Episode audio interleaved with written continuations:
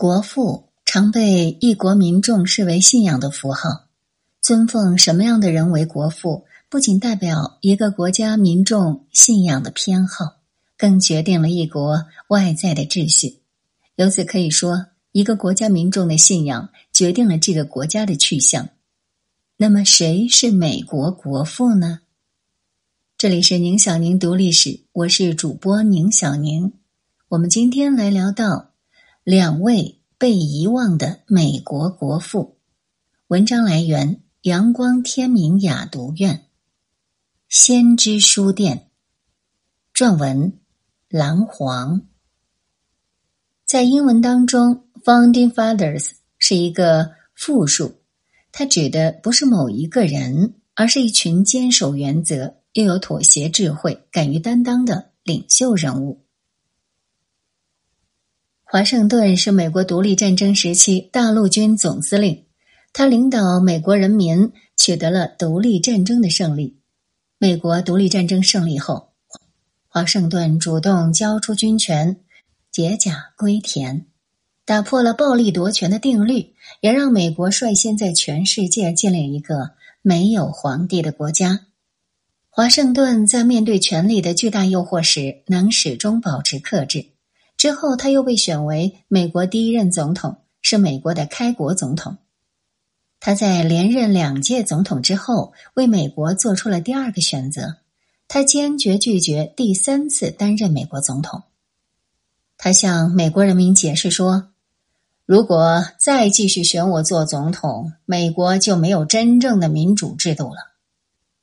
华盛顿曾经的敌人英王乔治三世听说之后是惊讶的目瞪口呆。啊，上帝！如果这样做，他就是世界上最伟大的人。这是华盛顿的个人选择，也是他在关键时刻为美国做出的选择。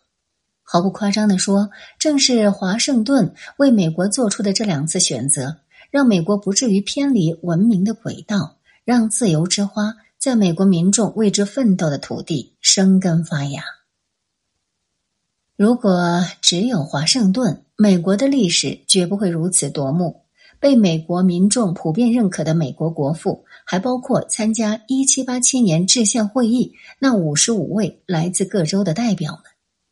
他们曾和华盛顿一起取得独立战争的胜利。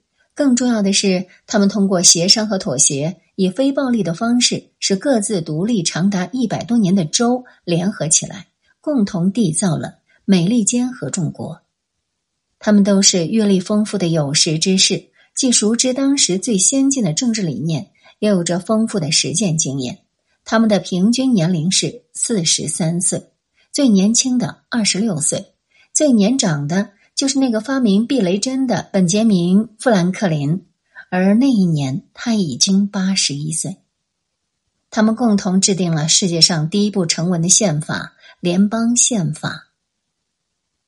制宪会议后，华盛顿曾说：“倘若这部宪法能够维持二十年就不错了。”富兰克林则说：“这一次有可能治理的好若干年。”但是最后还是会以专制收场，而历史证明了他们的成功。从制宪会议到今天，这部宪法依然占据至高无上的地位，也依然有力的维护着美国人最珍惜的自由权、生命权以及追求幸福的权利。华盛顿和制宪会议的国父们缔造了一个崭新的美国。但这绝不是他们的横空妙想，他们不仅从人类古老的智慧中寻找原理和要件，更延续继承了先辈们的理想和政治实践。可以说，如果没有这些先辈们，美国就不可能是现在的美国。如托克维尔所言，是他们形成了美利坚的整个命运。他们就是当年远渡重洋而来。梦想建立一个自由国度的清教徒们，在清教徒先辈当中，最为我们熟知的是那批乘五月花号而来，在普利茅斯登陆的人。他们在登陆前签订了美国历史上第一份政治性契约——五月花号公约。五月花号公约整篇不足三百字，却折射出清教先辈们遵守契约、崇尚自治的精神。自此，用自愿订立契约的方式来规范人与组织的行为，就慢慢的成为北美殖民地约定俗成的传统。后来的联邦宪法就是联邦民众共同的契约，其唯一合法性来源是人民的同意，而非其他。因此，这份公约被视为美国精神的起点，也被视为美国宪法的前身。也因此，这些误打误撞来到普利茅斯的清教先辈们被称为美国的精神之父，实不为过。历史学家兰克曾说：“约翰·加尔文是美国真正的创始人。”约翰·加尔文生于一五零九年，逝于一五六四年。他的生活年代远早于美国建国，也早于北美殖民地时代，而且他是地地道道的法国人。那为什么却被历史学家称为美国的真正的创始人呢？这是因为许多来到美国的殖民者都具有加尔文背景，签订五月花号公约的清教徒正是奉加尔文教义来到了北美，并用加尔文主义塑造了清教徒的精神气质。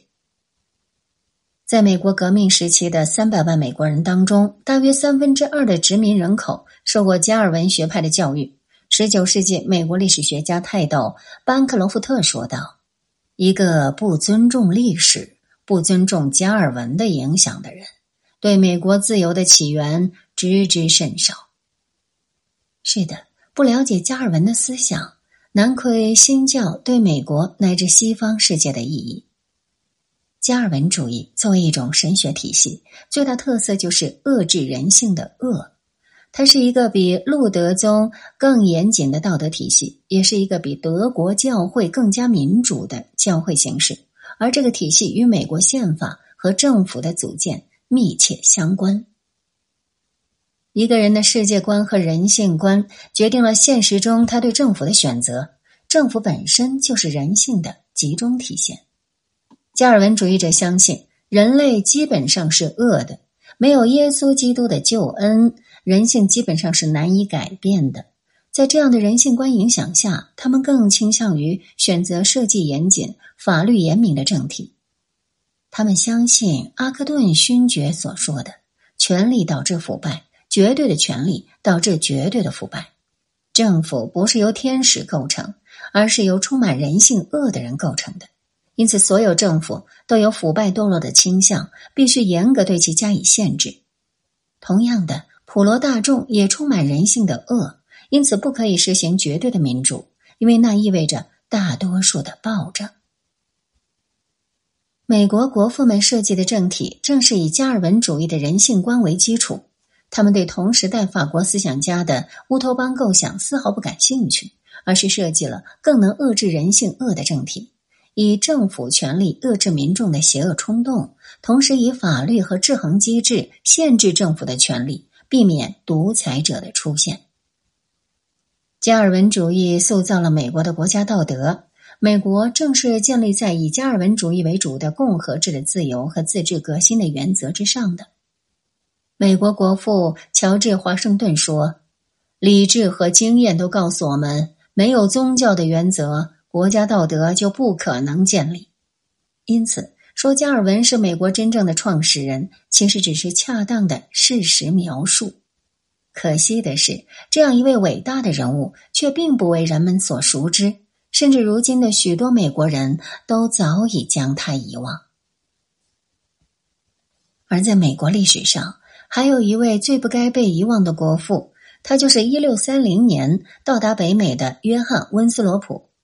他继承并发扬了加尔文的宗教思想，第一个提出要把美国建成山巅之城。一六三零年，温斯罗普带领一千多名清教徒从英国来到北美的马萨诸塞湾。登陆前，他发表了一篇名为《基督教仁爱之典范》的演讲。在美国历史上，这个演讲的重要性仅次于《五月花号公约》。这篇演讲词首次提出了清教徒来到北美的使命，那就是在上帝的指引下，建立一座纯洁明亮的山巅之城，一个建立在他们理解的上帝教义基础上的完善无瑕的新社会。他们将成为，也必须成为全人类的榜样。可以说，没有人能够比温斯罗普更好的表达美国的使命感。这种杂糅了优越感和使命感的理念。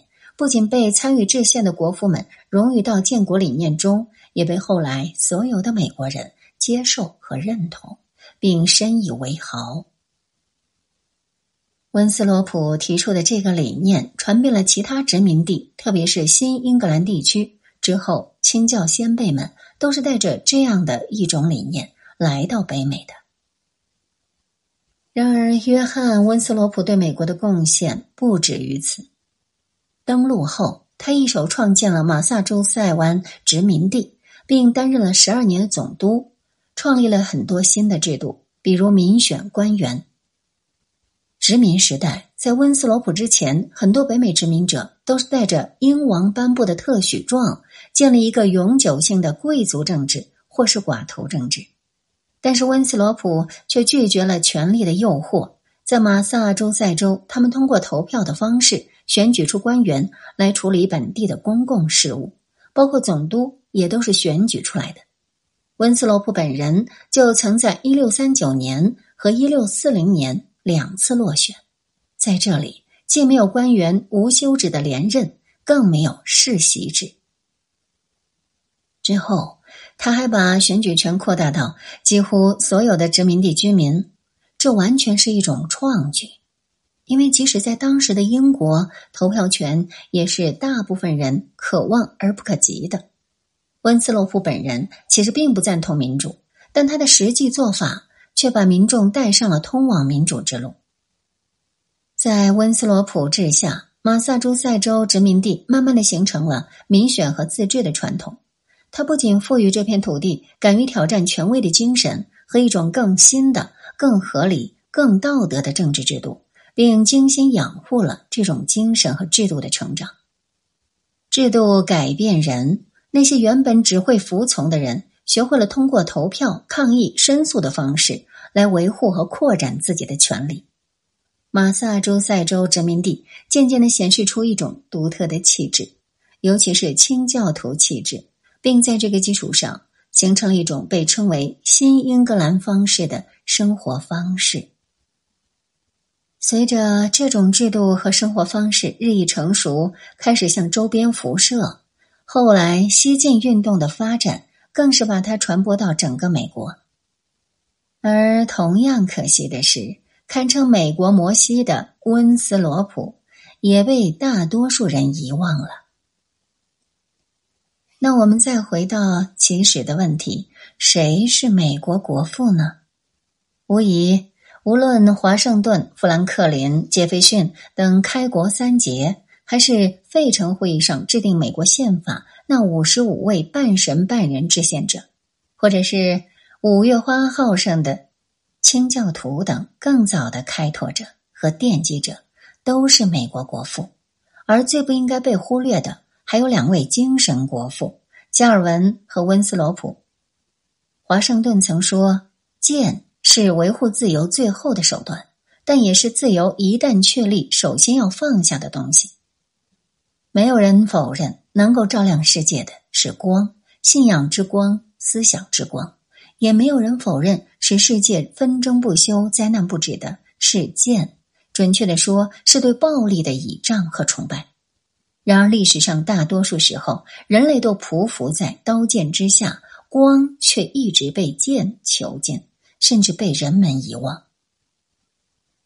而加尔文和温斯罗普他们的思想理念和政治实践，就是两道最不该被遗忘的光，是放下刀剑后首先要拿起的东西。更准确的说，是始终都不应该放下的东西。正是因为有这样的光照耀内心，放下刀剑才成为可能。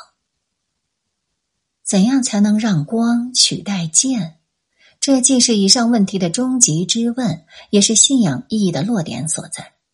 为此，阳光天明雅读院特别推荐国内最好的加尔文和温斯罗普的传记，《加尔文传》，现代西方文化的塑造者；逃离英格兰，约翰·温斯罗普传。这两本书是国内完整的讲述两位美国国父生平及思想体系的罕见著作。欢迎大家前往阳光天明雅读院微信公众号，识别图中二维码即可购买收藏哦。